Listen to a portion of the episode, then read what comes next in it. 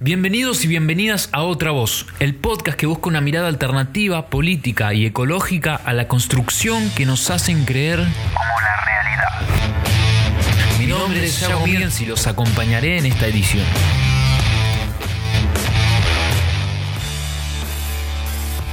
Comunidades en Movimiento.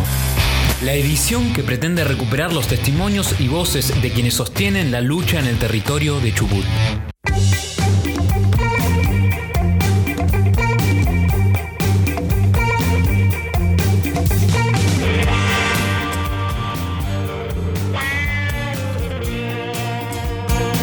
Buenas tardes, buenas noches para todos y todas las y los que estén escuchando este segundo episodio de Comunidades en Movimiento. Mi nombre es Yago Míguez y en este episodio les propongo ir un poquito más allá. No solo pensar en la Asamblea Socioambiental de Chubut como espacio de identificación y reflexión colectiva, sino pensar a la comunidad entera como un gran vehículo colectivo que se moviliza y apela a la acción colectiva y comunitaria. Para quienes desconozcan lo que estoy mencionando, esto está sucediendo actualmente en todo el territorio chubutense, donde la Unión de Asambleas de Comunidades Chubut está impulsando la segunda, iniciativa popular 2020 bajo el lema Nos deben una ley. Este es el spot radial que las asambleas empezaron a difundir el último 22 de junio. Nos deben una ley. Tu firma es el agua que bebemos. Chubut no es zona de sacrificio. No dejes que decidan por vos. Segunda iniciativa popular. Porque nos deben una ley. El 22 de junio se lanzó en el territorio chubutense esta segunda iniciativa popular que ya tiene más de 40 comunidades movilizadas. En pocas palabras, es un mecanismo de democracia semidirecto provincial habilitado en la última reforma constitucional en 1994. Escuchemos a Viviana Moreno, vecina de la Asamblea de Esquel, que nos comenta brevemente de qué se trata esta iniciativa.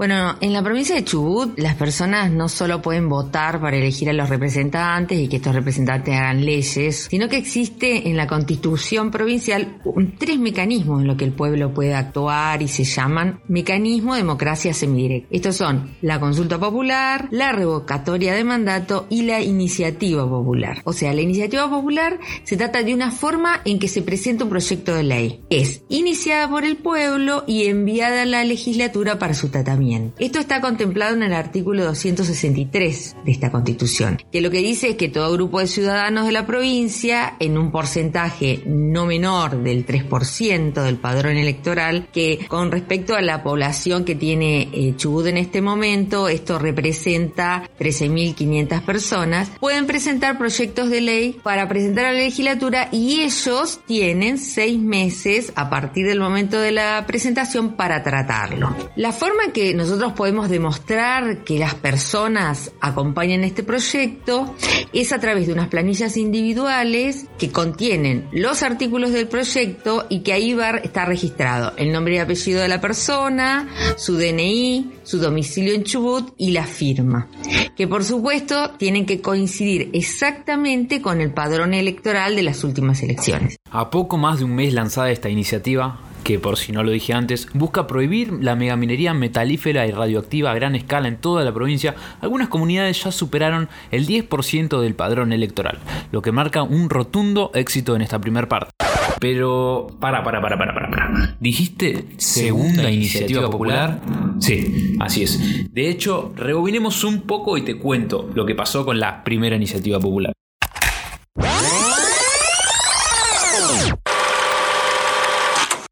Para esto debo remitirme al año 2013, un año después de que se conformara la Unión de Asambleas de Comunidades Chubutenses. Bajo el nombre de la otra campaña, vecinos y pobladores de Chubut lanzaron la iniciativa popular que buscó, además de prohibir la actividad mediante un mecanismo inédito constitucional hasta el momento, difundir, socializar y hacer llegar a todos los rincones de la provincia esta problemática y sus latentes consecuencias socioambientales. En este sentido, fue un éxito. Sin embargo, no fue bien recibida por parte de la clase política y dirigente, la cual agotó todas las instancias para intentar cajonear la ley, demorándola incluso hasta el tiempo límite. Desde antes de su tratamiento, vecinos y vecinas percibieron el maltrato y el desinterés por parte de estos funcionarios.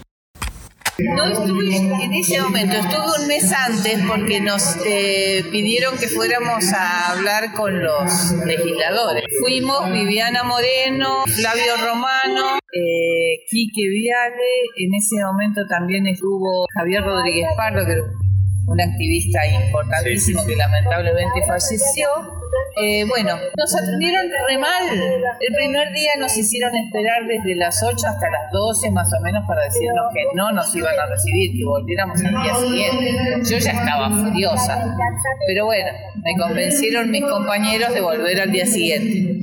Al día siguiente nos hicieron esperar como hasta las nueve y media o diez más o menos. Recién ahí nos recibieron en un pasillo, pasillo. Solamente cuatro o cinco legisladores y, todos nosotros, que éramos un montón. Les dimos conferencias, les regalamos el libro de los 15 mitos, hablamos desde la economía hasta las leyes, hasta la contaminación, de todo.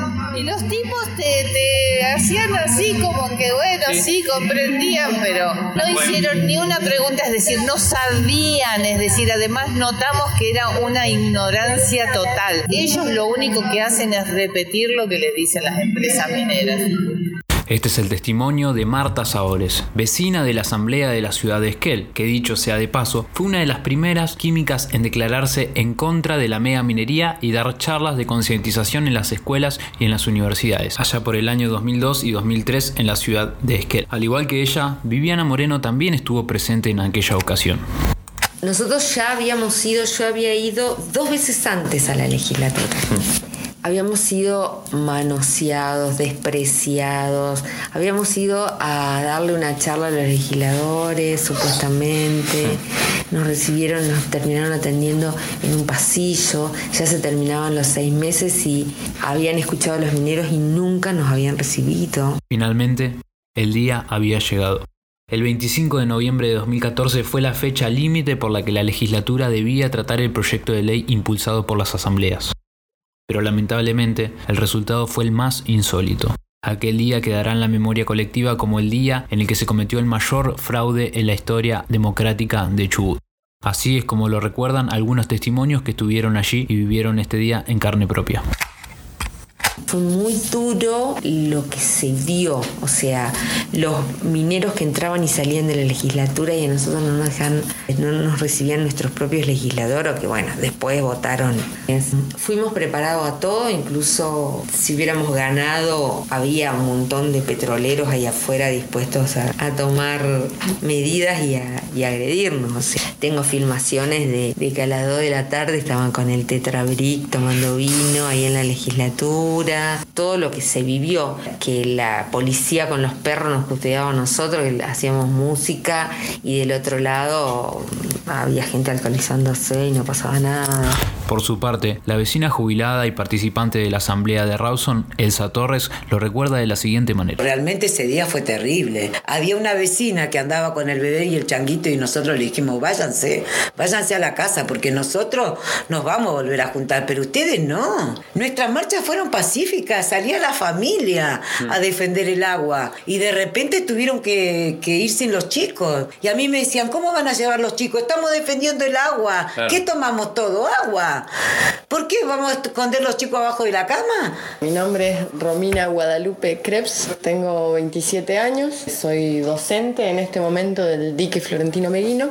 Pertenezco a la Asamblea de Vecinos de Rawson Playa Unión, que es en realidad donde vivo. Mi nena tenía 5 meses y yo fui ese día a legislatura con ella. Este, estaban todo totalmente vallado, no nos permitían el acceso y había muchos sindicatos de petroleros iban a también tratar el tema de fracking. Y iba a entrar en esta iniciativa popular. Estábamos súper contentos todos hasta que baja uno, baja así por las escaleras, uno, porque estaba todo lleno de policías, lleno de gente y bajó como si fuese una avalancha, diciendo, no, están presentaron otra iniciativa popular con nuestro nombre, eh, empezó así, ¿cómo? Y se vinieron todos los milicos encima, con caballos, con motos, con todo. Sigue la sesión no se aprueba esa iniciativa popular porque se escuchaba el quilombo que había afuera, terrible bardo.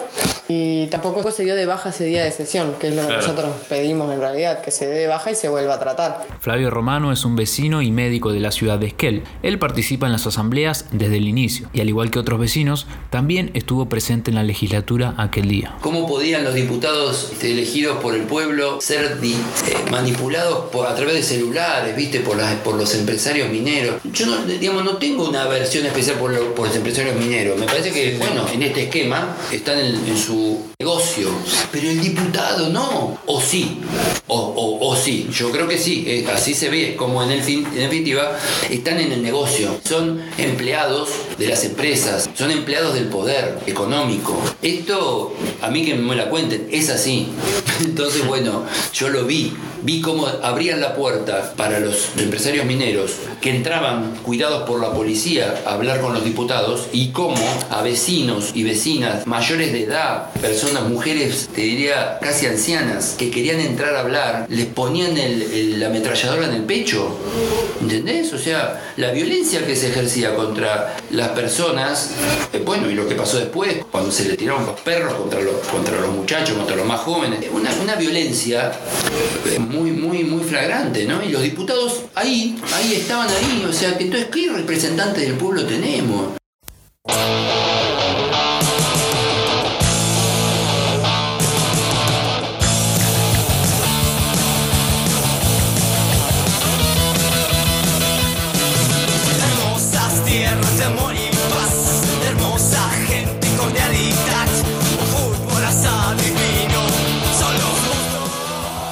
Aquella sesión del 25 de noviembre no solo modificaron toda la iniciativa popular a fines de volverla una ley minera, sino que también quienes estuvieron allí vivieron en carne propia el maltrato no solo de los funcionarios políticos, sino de todo el aparato estatal. La violencia física ejercida nunca será olvidada por las asambleas. Pero además, aún faltaba un pequeño condimento de este día que jamás será olvidado. Escuchemos ahora el testimonio de Pablo Lada, vecino de la ciudad de Trelew y también integrante del MATCH, movimiento antinuclear de la provincia de Chubut. Imaginábamos que iba a pasar cualquier cosa, ¿no? De hecho, cuando comenzamos a hacer esta, la historia de la iniciativa popular, no teníamos esperanzas. lo que teníamos esperanzas, sí, y eso creo que fue el éxito rotundo, era decir, bueno, tratemos de hacer esto como vecinos y vecinas, poderlo construir colectivamente. Te digo que no, no creo que haya habido cosa más colectiva que esa iniciativa popular, donde hicieron mesitas en cada pueblo para juntar firmas, para explicarle. A nosotros nos interesaba el proceso más que el resultado, porque el resultado sabemos que con la clase dirigente puede pasar cualquier cosa.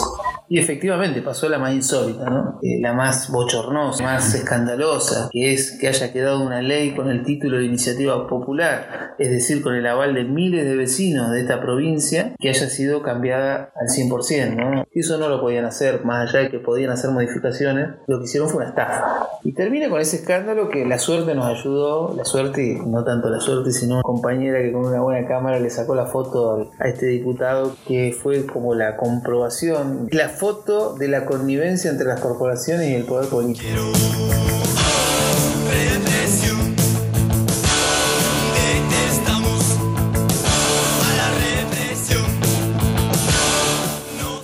Evelyn Oyarzo, vecina de la ciudad de Rawson, retrató este momento con su cámara, mientras el diputado Gustavo Muñiz recibía indicaciones directas de cómo modificar la ley por parte del gerente de la minera. Saco la foto, eh, había una compañera y se la muestro. Le digo, mira este hijo de puta, le digo, está transando con las mineras. yo no sabía que era el gerente. Yo creí que era que él estaba, estaba con algún asesor minero eh, o un asesor como un abogado, creí que yo era. No me imaginé. Decía minería, creí que era. Mi compañera tampoco le dio bola, porque nosotros habíamos naturalizado tanto. O sea, lo teníamos tan naturalizado que ellos transaban. Nosotros no era nada, digamos. No era nada. No seguí sacando fotos porque empezó enseguida la sesión y me pongo a filmar y se me queda sin material. O sea, saqué la foto, empecé a filmar y, se Estos son solo algunos de los testimonios que ilustran lo que sucedió aquel día. Y pese a lo bochornoso de este desenlace, hay quienes sostienen que la importancia de esta iniciativa estuvo en el proceso que generó en la sociedad y transversalmente en todos sus ámbitos, como ahora sostiene Elsa Torres. Fue una campaña re linda porque mm, en sí se cumplió el objetivo para mí, porque muchos decían, no, pero nos robaron nuestra iniciativa, pero nos conoció la gente, nos conoció la gente, eso es lo importante. Acá nosotros en Rawson Armamos la discusión en las familias, en las casas. La gente sabía y discutía. Los chicos de la escuela iban con las charlas que les dábamos nosotros a obligar a los padres que vayan a la marcha, que vayan a defender el agua. Nada, o sea, creamos una, una impronta en la sociedad que todo el mundo sabe lo que es la minería. El escándalo de 2014 resonó en todos los medios de agenda hegemónica. Sin embargo, siempre con fines partidarios o políticos de por medio. Ninguno cuestionó el verdadero entrañamiento entre corporaciones y partidos políticos. El caso de Chubut es particular. Bien se sabe que hay casos de corrupción, asociaciones ilícitas y lavado de dinero en la obra pública. Pero eso es tema quizás para otro podcast y no me quiero adelantar. En el caso de Muñiz, intenté googlearlo antes de hacer este podcast y no hay rastros de él. Lo desaparecieron. No figura más en la agenda ni siquiera en LinkedIn. Pero no me quiero detener solamente en este caso, quiero que se entienda que esto es una crítica transversal al sistema y su vínculo con las empresas extractivas. Retomando el caso de la segunda iniciativa popular, está claro que ahora la sociedad chubutense está mucho más interiorizada e informada en el tema. Sin embargo, el lobby minero no descansa. Estos son algunos de los testimonios que nos dejaron Pablo Lada y Luca Fossati, ambos referentes de la Asamblea Socioambiental de Chubut y también de la ciudad de Trelew, de cómo ellos ven esta iniciativa actualmente en un conversatorio que tuvieron hace semanas y que difundió la radio Sudaca de Trelew. Creo que ha sido un proceso histórico ascendente, permanente y continuo. Y este concepto del poder de construcción no es más que la garantía de que hay miles y miles de vecinos. Hoy podríamos decir que hay ciudades que si hacemos un chequeo y una encuesta están en condiciones eh, mucho mayores que la que se dieron en aquel 2014, donde era mucho más reducido el nivel de participación, un poco los temores, eh, el deseo individual y colectivo, y hoy se ha construido en forma eh, realmente magnífica y ejemplar, a tal punto que esto es novedad y en algún eh, reportaje en radio nos han preguntado de muchos lugares de otros territorios cómo se ha hecho para construir este andamiaje de redes para que cada pueblito hoy esté en condiciones de, decir, hoy si el poder político irrumpiera y atentara contra el derecho ambiental y pretendiera derogar la 5001 o no aprobar esta segunda iniciativa popular, creo que todo Chubut ocuparía todos los edificios y no alcanzarían los edificios públicos de todas las ciudades para congratular y contener a tanta cantidad de gente, jóvenes, niños y mucha gente que hoy se ha sumado en forma masiva, total y contundente. La diferencia entre 2014 y 2020, bueno, es impresionante porque eh, la participación fue instantánea en muchos lugares, la gente conoce mucho más, aquella vez teníamos que explicar, porque acá no es firmar por firmar, sino que le estamos diciendo, señor, señora, usted va a acompañar un proyecto de ley que dice esto, ¿no? que busca prohibir más químicos tóxicos, que busca prohibir lo que es la minería del uranio y el torio, el resto de la minería no la prohíbe, eh, sino que prohíbe los químicos que se utilizan. Y además en todas las etapas, que es esto que les mencionaba, de que la 5001 solo prohíbe la explotación y permitió que esté muy campante Pan American Silver o las mineras que buscan uranio, como si nada, o que está prohibida la actividad. No tiene sentido. Entonces me parece que también viene a poner un orden en ese sentido.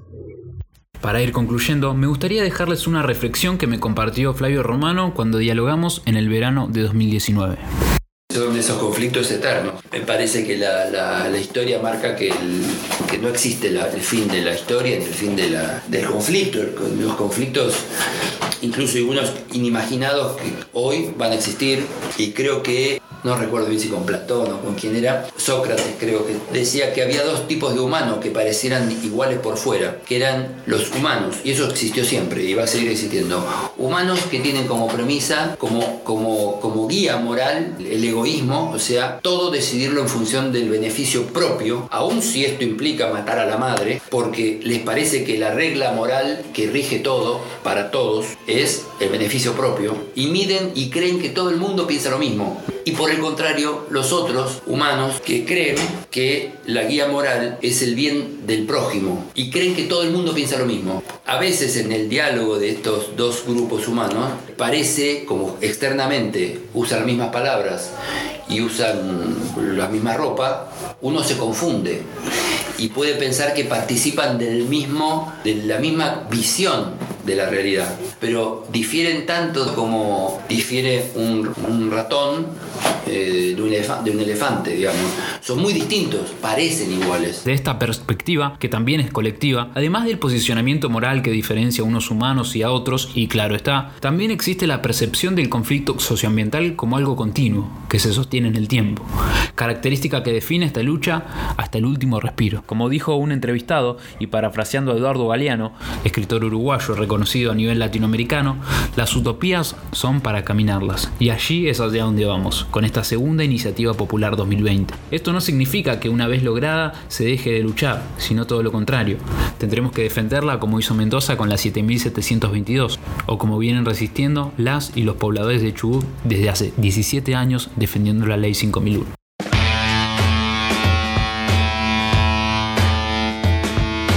Hasta aquí hemos llegado con este segundo capítulo de Comunidades en Movimiento.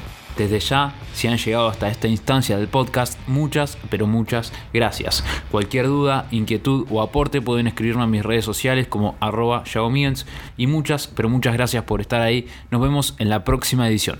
Espero lo hayan disfrutado.